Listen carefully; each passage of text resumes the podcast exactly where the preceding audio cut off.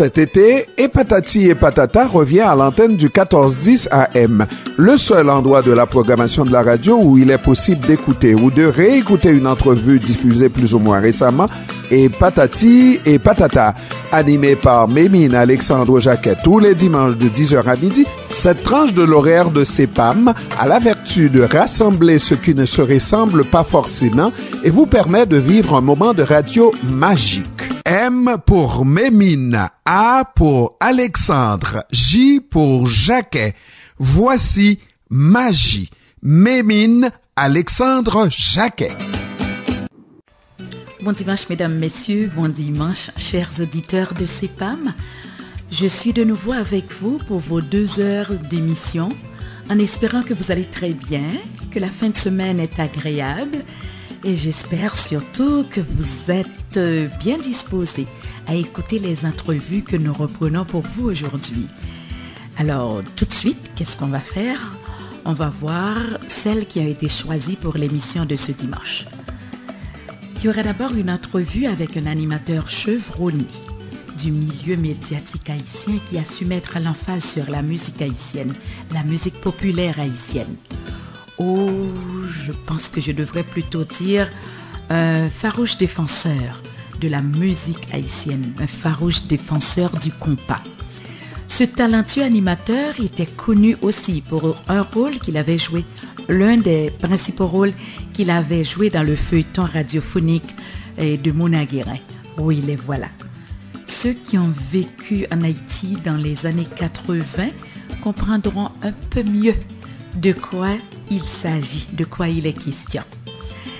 Et puis, c'est un monsieur que vous allez voir, il a eu plusieurs cordes aussi à son art. Il a été acteur, euh, animateur, comme on a dit, musicien, compositeur et poète à ses heures perdues. Ce monsieur nous a quittés en 2017. Autant d'indices là que je vous ai donnés devrait aussi vous donner une bonne idée de qui il s'agit, de qui, euh, qui est-ce qu'on va écouter en première heure euh, de cette émission. Par la suite, nous aurons une entrevue avec une jeune femme d'origine haïtienne qui s'est démarquée dernièrement durant la Covid au sein de sa communauté.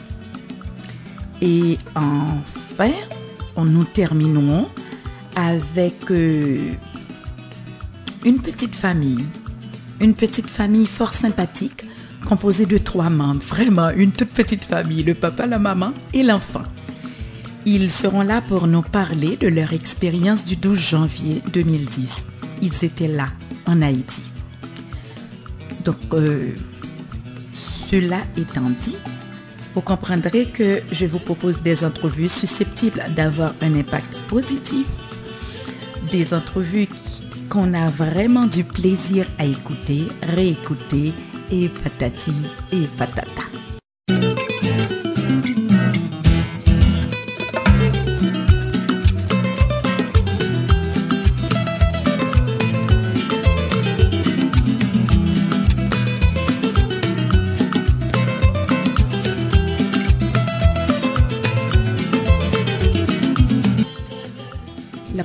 Entrevue a été réalisée à l'émission Accord d'artistes Culture en cœur, animée par Henri Salgado.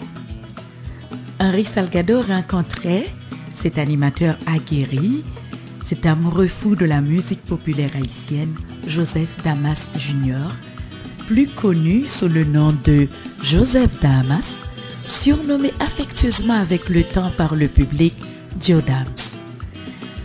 Jodams est considéré comme l'une des plus belles voix de la radiodiffusion en Haïti. Il connaît le compas, le compas direct comme le fond de sa poche.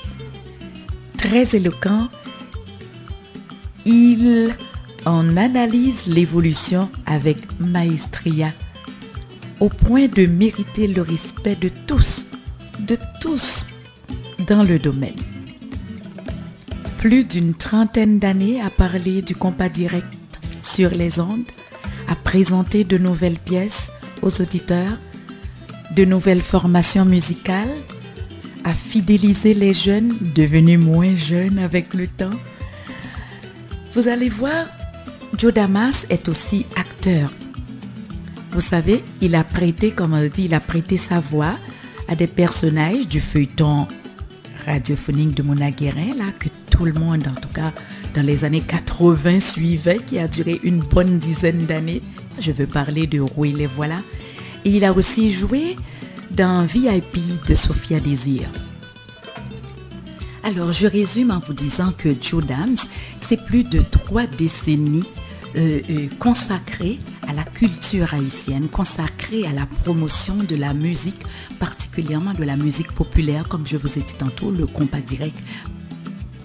Au lendemain de son décès, et je pense au lendemain de son décès en 2017, et Henri Salgado a été fouillé dans ses tiroirs pour sortir une entrevue qu'il avait réalisée avec ce géant de la radiodiffusion et pour le plaisir des auditeurs de CEPAM.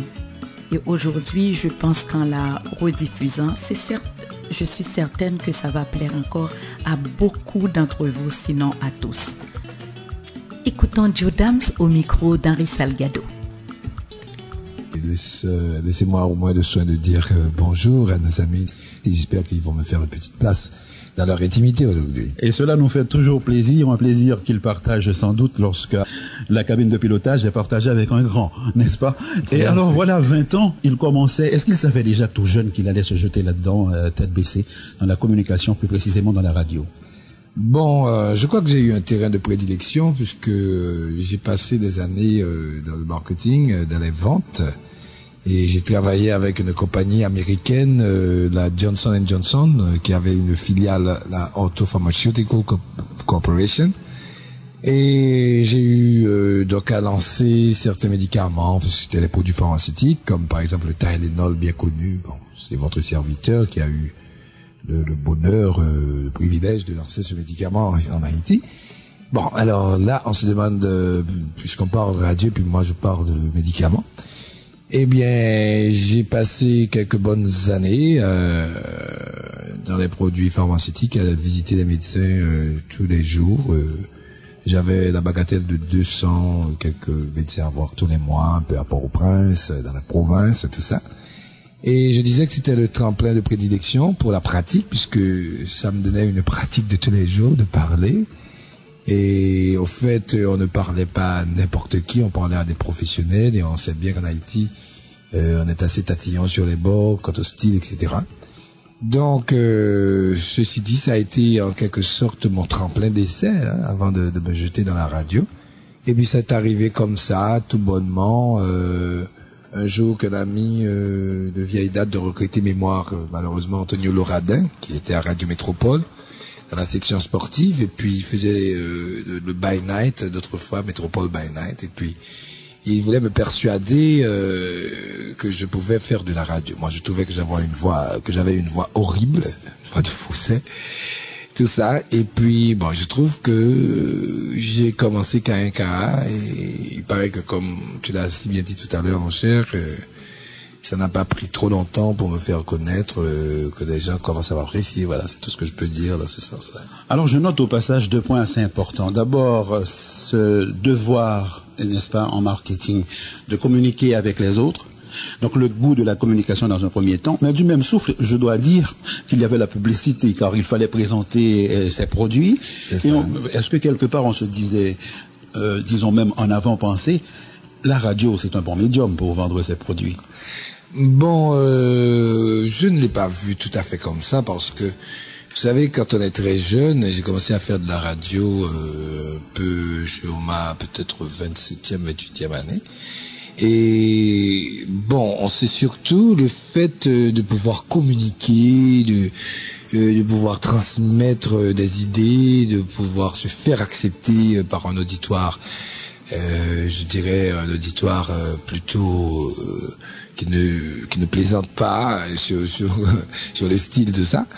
Alors ça, c'était déjà quelque chose qui, qui vous emplissait euh, toute la tête, et, étant plus jeune.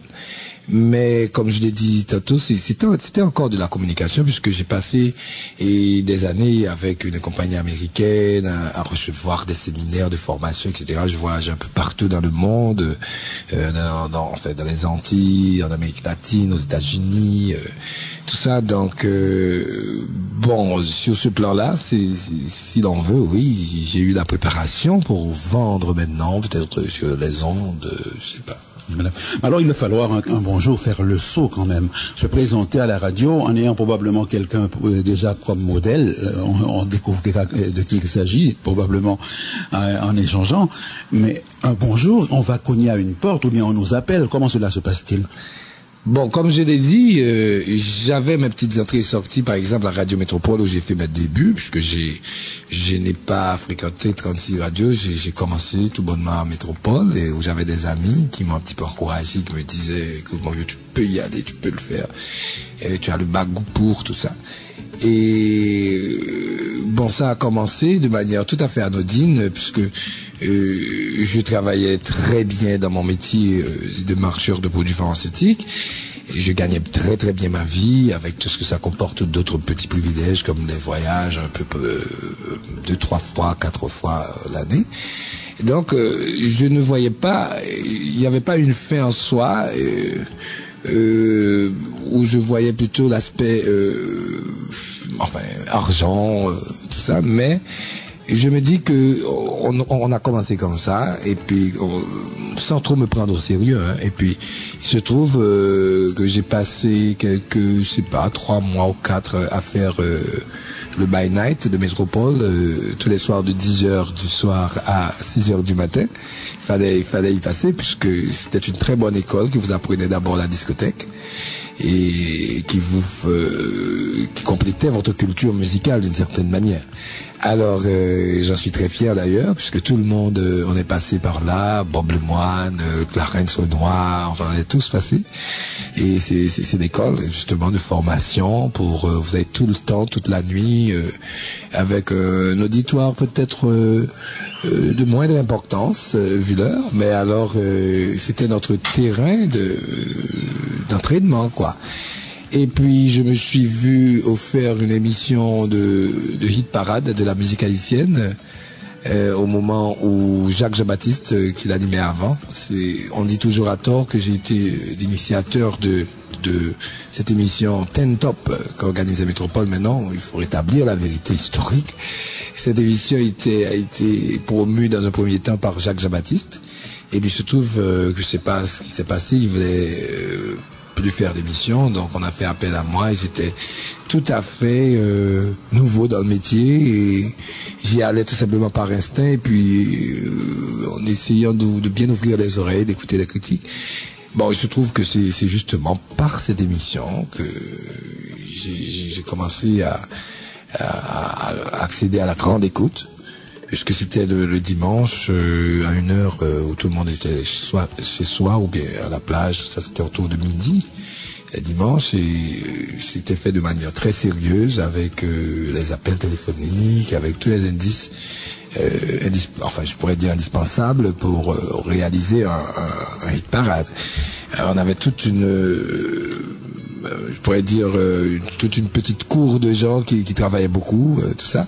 Alors voilà, et ça, on a, ça a eu du succès. Et puis bon, on a commencé à parler de, de Dieu Damas, et qui est devenu plus tard par l'affection de mes, de mes auditeurs Dieu Dams. Ouais. Alors, vous avez mentionné Top 10 il y a pas très longtemps. Avant de comment d'aller au top, allons-y donc à la base. Et lorsqu'on pense à Métropole, qui a quand même euh, certaines rigueurs, il faut croire que c'est pas parce qu'on émet la nuit qu'on peut arriver à offrir le micro à n'importe qui. Donc il y a quand même des prérequis. Absolument. Est-ce que les techniques du marketing vont servir quand même à la radio? Est-ce que déjà pour euh, vendre euh, les produits pharmaceutiques ou autres, mhm. on avait déjà suivi des cours de, de diction ou des cours de présentation de produits? Euh, savoir quoi dire pendant combien de temps, et tout cela, tout cela, tout ce bagage euh, que nous apportons avec nous, rendu quand même devant un micro où l'on ne compte plus le nombre d'auditeurs. C'est ça, mais alors euh, il faut dire aussi que cette formation, je l'ai, acquise en, anglaise, donc je ne faisais pas tout de suite la relation dans ma tête, mais c'est certain que j'ai eu une très bonne formation de vendeur, formée justement par une des plus grosses sociétés américaines, la Johnson Johnson. Et on s'est aperçu que justement, il fallait mettre en pratique des, des, principes qui étaient établis par euh, des têtes qui s'étaient penchées longtemps sur la question. Donc, il se trouve que, comme je l'ai dit tantôt, c'était aussi un tremplin pour moi de, puisque avant tout, au micro, on se vend. Avant tout, on vend son émission, on vend, on vend, une manière de voir, euh, je sais pas. Et si on a des adeptes, eh ben, ça tient aussi de la manière euh, de dire les choses. Et pour ce qui est de, de l'addiction, j'ai été, euh, bon, j'ai fait un peu de théâtre. Euh, d'ailleurs, euh, dans ma carrière radiophonique aussi, j'ai participé à ce chef d'œuvre, je m'excuse de, de dire moi-même, de Mona Guérin, Oui, le voilà, une, une, un théâtre radiophonique qu'on appelle généralement un soap opera, et qui a duré quelque chose comme 7 ou 8 années. Et je sais pas si, je sais qu'il y a des auditeurs qui peut-être euh, vont se retrouver quand je dirais que c'est du genre euh, Linda et ses amours qu'on écoutait il y a peut-être 40 ou 50 années, ou même euh, un peu moins, sur Radio Commerce en Haïti. Donc c'était une sorte de, radio de théâtre extrêmement élaboré, avec bruitage, avec... enfin je crois que les acteurs, bon, ça valait la peine. Hein. Alors ceci aussi, en dehors d'autres euh, opportunités que j'ai eues de, pratiquer un peu d'art, euh, de théâtre, tout ça, un peu contribué à, l'addiction, j'imagine. Est-ce qu'il faudrait dire que les meilleurs animateurs de radio sont ceux qui ont fait du théâtre? Bon, généralement, c'était un prérequis autrefois, parce que à entendre parler les, les, anciens du métier, oui, il fallait être euh, au moins avoir un diplôme euh, d'art dramatique hein, pour passer derrière un micro.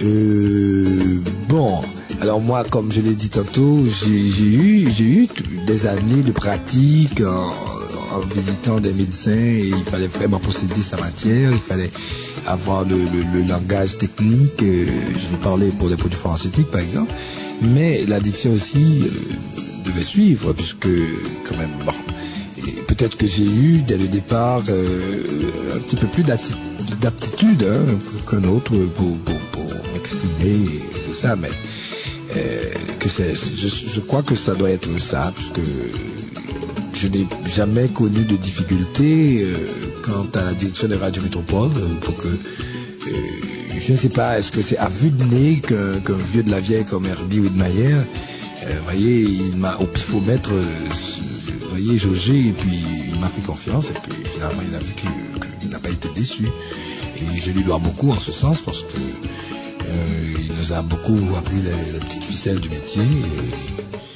Et, bon, enfin, entendre euh, les, auditeurs, bon, il paraît que ça marche. Alors, en levée de rideau, l'acteur prend place et l'homme disparaît. Est-ce que lorsque le signal s'allume à la radio, c'est encore l'acteur qui prend le dessus? Bon, eh ben ça, j'ai eu à gérer euh, cette dualité pendant longtemps. Parce qu'il y a des gens qui, ne me connaissaient pas, comme, euh, je sais pas, il s'agit peut-être d'un groupe euh, d'âge ou un groupe social, je ne sais pas, mais euh, qui, ne me connaissait pas euh, en tant qu'animateur de musique et d'émission, mais qui me connaissait plutôt comme acteur parce qu'il suivait religieusement l'émission Roy les voilà. Alors, euh, bon, dans cette émission, je jouais le rôle d'un jeune et riche avocat et qui serait sur le point de perdre sa, femme, qui, qui, reprend une longue maladie depuis quelque temps, et puis finalement, je me retrouve veuf et et la jeune euh, Colette Mérien et tout ça, et je la rencontre, elle est dans le dans le métier aussi euh, euh, de la basoche quand même, et de toute manière, et c'est comme ça que ça commence. Et, il paraît que ça a créé des passions, il paraît que dans le feuilleton, Colette était quelqu'un d'assez inaccessible par les hommes, hein, parce que euh, on, voyait promener, euh, genre très studieuse, sérieuse, euh, jusqu'à l'université, qui ne pense même pas avoir un petit ami, tout ça. Donc euh, ça a tapé dans l'œil. À Maître Rocher, c'est le nom, euh, c'est le rôle que je que j'incarne dans Roy voilà.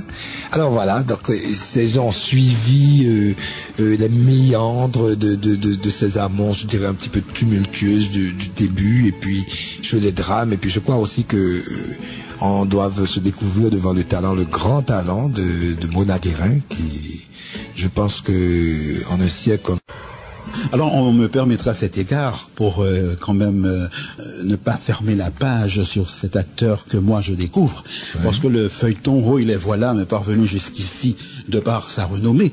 je n'y sais rien, je n'y sais quoi et ça me manque honnêtement, parce que la plupart des gens à qui je parle qui disent connais-tu ce feuilleton? Euh, Pas du tout, mais on, m'en a tant dit que réellement cela excite davantage ma curiosité. Alors, euh, cet acteur, est-ce qu'il a été à l'école de Corneille, de Molière et autres, ou bien strictement le théâtre haïtien? Euh, Je ne dirais pas genre comédie à la à la euh, euh ou bien non, non, non, disons que j'ai j'ai comme tout le monde j'ai eu ma formation classique j'ai toujours eu ma mère ancienne élève et pensionnaire elle le disait toujours avec fierté de cette rose de Lima enfin des sœurs de des sœurs de Nalu et à qui je dois beaucoup euh, mon amour de la lecture, mon amour de, de fouiller, de chercher, puisqu'elle a toujours encouragé ce, cette tendance. Alors, euh, je crois que, comme tout le monde, j'ai connu Corneille, tout ça, mais je n'avais pas en tête d'être d'être un, homme de théâtre. Euh, l'occasion s'est présentée, et puis Mona Guérin, qui généralement a l'œil, hein, a le coup d'œil, m'a assuré, et malgré mes protestations des débuts, que je ferais l'affaire, euh, qu'elle avait étudié un rôle pour moi, tout ça. Et comment est-ce qu'elle vous a découvert? Bon, et là, je crois que souvent on dit que l'habit ne fait pas le moine, mais je crois que ça avait été un petit ça avait aidé un petit peu, puisque à cette époque, je travaillais justement, j'étais dans les produits pharmaceutiques et je, travaillais toujours euh, en costume de ville. Alors, et puis euh, ma petite, ma serviette ou encore ma valise euh, de démarcheur, tout ça. Donc, elle me trouvait euh, tirée à quatre épingles et souvent elle plaisantait, elle disait, oh là là, on dirait un ministre qui part pour son bureau alors euh, ou un avocat fortuné, je sais pas. Et puis un jour comme ça, elle me dit bon, et depuis lors elle m'appelle maître. Hein. Elle me dit maître, euh, je crois que j'ai trouvé le rôle pour toi. Ça t'ira comme un gant, etc. etc. J'étais vraiment renversé. Je dis, mais Mona, tu n'y penses pas sérieusement, moi. Tu, me le disais, mais je n'y croyais pas vraiment. Elle me dit, mais non, mais non, mais non, je, te remarque, je, te suis, je vois ton bagou, euh, ton allant, je, sais de quoi je parle. Je suis un, metteur en scène, je sais de quoi je parle. Donc, euh, euh, laisse-moi faire mon travail. Et puis, contente-toi de me faire confiance. Et eh ben voilà, et je lui ai fait confiance et j'ai pas regretté puisqu'il paraît que ça a marché. Alors il faut se demander qui de l'acteur, de, non, du vendeur ou de la dramaturge a mis l'autre en boîte. Ah ben oui, il paraît que Mona finalement m'a mis, en boîte puisque je n'y croyais pas vraiment. Et elle m'a peut-être fait découvrir des talents euh, latents, cachés que j'avais, parce que euh, je me concentrais, je me consacrais plutôt dans ma, dans mes jeunes années à la musique, hein, puisque j'aimais beaucoup la musique. Il y a une tranche de ma vie où j'ai évolué un peu avec les Schleu, où j'ai même composé euh, euh, pour eux tout ça. Et une pièce hein, en particulier. Et par exemple, il y a une musique qu'on appelle À l'aventure, qui est sur l'album 6e anniversaire. Chérie, en C'est bien ça, c'est une de mes compositions.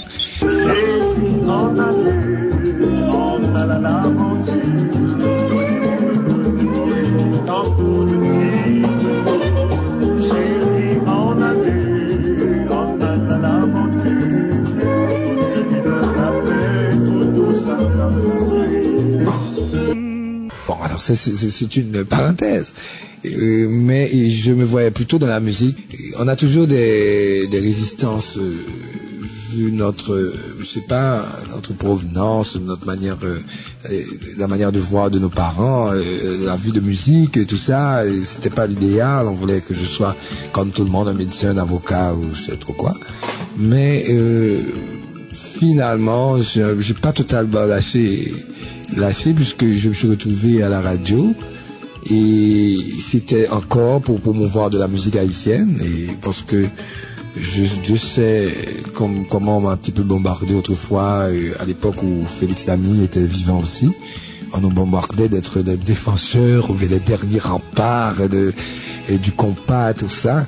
Bon, ben, je crois que j'ai vécu vraiment une partie de ma vie euh, dans la musique. Euh, bon, à l'époque de, ce qu'on faisait de mieux, comme euh, les, les, les, les difficiles, tout ça, c'est une, c'est ma génération. Donc, euh, comment vous dire ça, c'est une époque que je connais bien, et même avant, parce que j'étais très curieux, très jeune, et je me suis intéressé beaucoup par la musique. Je crois que c'est surtout la musique qui m'a amené à la radio. Pour être vraiment franc. Je m'apprêtais à le dire parce que on voit l'acteur qui, à un moment donné, forcément va camper plus d'un rôle, n'est-ce pas? Et l'enfant qui a été à l'école, le jeune qui a été à l'école, qui a fait ses études classiques, qui a appris Corneille, Molière et autres, ça, donne aussi à la poésie. S'il devient un bonjour compositeur, ou bien s'il écrit des chansons, cela se comprend bien. Mais lorsqu'on dit qu'on s'intéresse à la musique, on peut être mélomane, mélomane averti, on peut écouter, apprécier, aimer la musique sans être musicien. Mais il faudrait se demander, est-ce que Joe Dams, quelque part, a touché un instrument de musique? Oui, je joue je joue à la guitare, euh, ça fait des années, mais un musicien du dimanche, quoi. J'ai chez moi, euh, pour ma fille, euh, pour, pour bah, enfin, ma famille, de temps en temps je joue.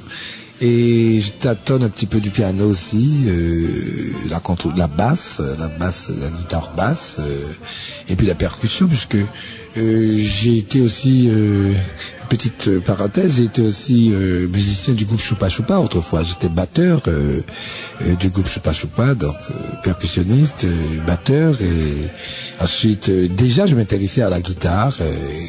Autrement dit, je crois que si j'ai eu quelques succès dans mes émissions de radio, je crois que ça tient aussi du fait que je connais bien certaines époques de notre musique.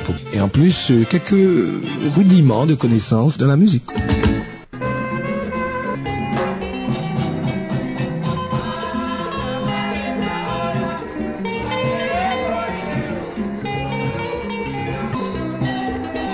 Deux groupes musicaux que je connais quand même très bien, euh, parce que je suis un malade des chleux et j'ai beaucoup aimé aussi le choupa choupa.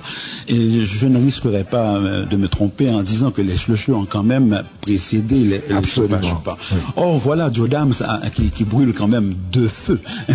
les chleux d'un côté jusqu'à composer cette chanson à, l'aventure que j'aime beaucoup et qui se retrouve batteur du choupa choupa. Est-ce que c'est après les choupa choupa qu'il a composé cette chanson ou avant? Euh, bon, c'est une musique qui existait déjà et euh, je crois que euh, depuis un moment où j'appartenais bien avant je sais pas, je sais pas, un petit groupe de quartier qui s'appelait Les Stars, c'est une musique qui, existait à l'époque les Stars, je l'ai, je l'ai reformaté euh, pour les cheveux et puis on a, euh, bon, enfin, il paraît que ça a été comme un gant, puisque à l'époque, euh, ils étaient vraiment bien rodés, parce que je me souviens que c'était un samedi après-midi, je suis arrivé vers 3h, 4h aux répétitions, et puis, euh, bon, euh, vers 6 heures, la musique était déjà montée. Loubert euh, possédait parfaitement sa partie, Serge Osantal, tout ça. Et bon, je crois que ce sont des ce genre d'événements heureux qui, qui, certaines fois passent et ça passe carrément comme une lettre à la poste et ils étaient heureux et le même soir ils ont joué la musique et récemment, euh, on a eu, il y a quelques deux ou trois années, un, comeback des cheveux en Haïti qui a été organisé à Taraz, euh, un, club extrêmement huppé euh, du côté de Boutillier, et dont j'ai eu l'honneur d'être le maître de cérémonie. Et eh ben ils m'ont fait la surprise, ils avaient monté la musique en cachette, et puis ils m'ont fait la surprise, moi, maître de cérémonie, Zoul m'arrache le micro et annonce la composition de Dieu Dams. Donc ce qui m'avait quand même, j'étais très sensible à cette attention. Alors, c'est pour vous dire que... Ce qui vous a tiré quand même quelques larmes, j'imagine. Oui, euh, pourquoi on a su garder à l'intérieur Pourquoi pas Parce que quand même, euh, c'est des souvenirs euh, d'une jeunesse vivace de l'époque, d'une jeunesse encore naïve, dans une Port-au-Prince où bon ben les jeunes on s'occupait pas de politique on s'occupait surtout d'aller à l'école et, d'avoir de bonnes vacances et puis c'est pas moi et c'était il y avait quelque chose une sorte de de, candeur dans, tout, ça et, qu'on retrouve et qu'on regrette aujourd'hui. On se plaît à dire souvent à bord du train de l'art que nous écrivons l'histoire. Et en disant Loubert a monté la chanson, cela nous dit tout de suite que c'est l'après Tony Moïse. Oui, absolument. Voilà, donc c'est après Choupa Choupa. Mm oui, c'est ça, parce que oui, toi tu ne perds pas le nord. Hein. Non, pas du tout. C'est ça. C'est pas pour rien que je suis au nord. oui, mais c'est ça. Euh, il y a eu d'abord euh, les Stars. Euh, c'était parce que moi je suis un ancien élève du Canada. C'était le petit orchestre de l'école. Euh, qui était à l'époque euh, Jean 23 au bicentenaire, et je suis de la première promotion au Canada. Et après, c'était des, des, choupa choupa, et après, choupa choupa, c'était, des chouchles. Voilà. Alors, c'est donc cette aventure des stars que, qui va mener chouchles à l'aventure, et c'est sur cette aventure va mener aussi euh, Joe Dams à la radio. Le voilà donc armé de, du mercaticien qu'il est, et, euh, il connaît déjà la communication parce qu'il est acteur, il est en quelque sorte, en quelque sorte, il est musicien, il touche à plusieurs instruments, il a même joué au sein du Choupa Choupa, il se retrouve à la radio défenseur du compas. Alors, euh, il a toutes ses lettres de noblesse et le voilà mettre derrière son micro, défenseur acharné de la musique haïtienne et précisément du compas. Est-ce que vous allez faire fi des autres styles musicaux parce qu'il fallait défendre le compas euh, du bec et des ongles? Ou, ou bien de ça et là, de temps à autre, sur votre top 10, il y avait d'autres styles qui y passaient? Non, absolument. Euh, moi, je n'ai jamais été euh, jusqu'à jusqu'à euh, l'extrême hein, de dire qu'écoutez, je vais passer du compas uniquement du compas. Et je ne sais d'ailleurs pas du tout ce que j'ai l'intention de faire prochainement à Radio Métropole, parce qu'on y arrive. Et non, on regardait quand même une fenêtre ouverte sur les autres cultures. Hein, écoutez, et euh, mais je donnais la priorité à notre musique populaire parce que on se souvient bien qu'à une époque, elle était menacée et par la musique antillaise, euh, par les, les Gramax, etc. Puisque c'était tout à fait euh, le plagiat carrément. Les jeunes ne se donnaient plus la peine de faire des efforts et puis tout le monde aimait ah, peut-être jusqu'à Kassav. Hein. Alors il y a eu un sursaut au cours des années 70 où on a eu, enfin fin 70, début 80, on a eu un scachat d'une d'une excellente facture, par exemple. On a eu les frères des gens, on a eu, enfin, mais alors, il s'agissait surtout de veiller. Euh, euh, d'ailleurs, on, le constate aujourd'hui que le style ragamuffin, le style euh, house music, tout ça, commençait timidement à faire son apparition et avec l'échange des jeunes qui de temps en temps étaient ici, soit étudiaient, soit ils vivaient à demeure, soit passaient les vacances en Haïti. Donc, il y, avait toute une sorte euh, d'exotisme qui, s'annonçait. Alors on a un petit peu euh, veillé au grain et puis euh, avec le, ten top, c'est vrai qu'il s'agissait de musique haïtienne uniquement qui passait à, ce ten top, puisque nous pensions qu'à ce moment-là il fallait euh, il fallait donner un coup de pied dans la fourmilière et faire bouger les choses, surtout après la chute du régime du Valier. Parce que, par exemple, du côté de Métropole, on a eu l'idée de faire une émission que j'animais avec Florence Dufort à l'époque, en duo. Ça s'appelait La caravane de la nouvelle musique haïtienne. C'était quand même ambitieux comme titre, nouvelle musique haïtienne. Mais on se disait bien qu'on allait assister à une certaine éclosion, un certain foisonnement euh, après euh, cette sorte de libération entre guillemets euh, politique. Donc, je crois que dans toutes les dans tous les compartiments de notre culture, on allait sentir on allait sentir un peu une certaine vitalité. On n'avait pas tort, et c'est de là que sont issus des de Michel, des Vito Varouba, des Bookman d'expérience, tout ça.